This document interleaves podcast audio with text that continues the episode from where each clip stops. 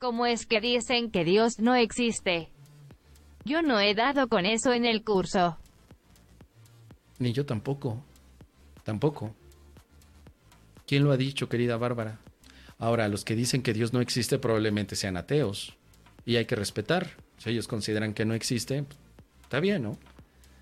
Si yo me encuentro con un hermano que no cree en Dios o que dice que Dios no existe, ¿qué es lo que yo debería de hacer? Pues invitarle un mezcal, charlar de las cosas que le gusten y estar en santa paz. No tendría que haber un problema entre los que creen que Dios, perdón, Dios existe y entre los que creen que no. No debería de haber problemas. Sobre todo si uno de ellos es practicante del curso de milagros. Porque el curso de milagros no se fundamenta en que Dios exista, sino se fundamenta en que la verdad existe la verdad. No estamos hablando del Dios religioso o bíblico. Estamos hablando de la verdad que es la misma para todos.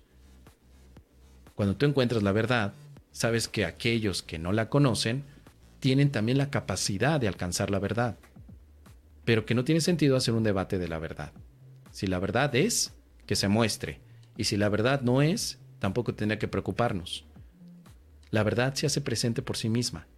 No hay que defender ni a Dios ni a la verdad, simplemente hay que vivirla. Y esa es la práctica que nos está eh, llevando, ¿no? A un punto. Ahora, dices tú, querida Bárbara, que me dio miedo escuchar que Dios no existe. Y ahí tienes un buen punto para practicar. Yo te voy a decir algo, querida. Después de tantos años, para mí es igual si Dios existe o no. Yo tengo la posibilidad de elegir y de creer que Dios existe como creador de amor. Pero si no existiera, por lo menos viví una vida que me permitía conducirme de una manera pacífica, amorosa y créeme, desde hace 13 años me estoy saboreando esta vida simplemente porque elegí creer que hay un creador de amor. Eso es todo. Si no existiera, no me daría miedo porque diría, no hay problema, me la pasé bien en el mundo. Ni modo, no existió, se acabó todo. No importa. Este momento es el que yo deseo que sea un instante santo, no después de mi muerte.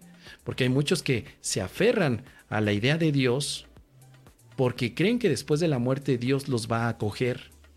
No, mejor en este momento. Yo no sé qué pase eh, después de la muerte. Pero en este momento yo decido creer en Dios para que de esa manera pueda vivir de una manera más amorosa. Y esto lo aprendí no tanto en el curso de milagros, sino también en la apuesta de Pascal. Querida Bárbara, búscate en YouTube o en Wikipedia la apuesta de Pascal. Pascal hace siempre, o Pascal hizo, una suposición de lo que significaría saber que Dios existe y Dios no existe. Si Dios existe y crees en Dios, te ganarías el cielo. Pero si crees en Dios y Dios no existe, pues no pasaría nada. Ahora, si no crees en Dios, pero Dios existe, estarías en un problema, porque entonces no estarías conduciéndote como Él. Pero si Dios no existe y además no crees en Dios, pues entonces tampoco pasaría nada.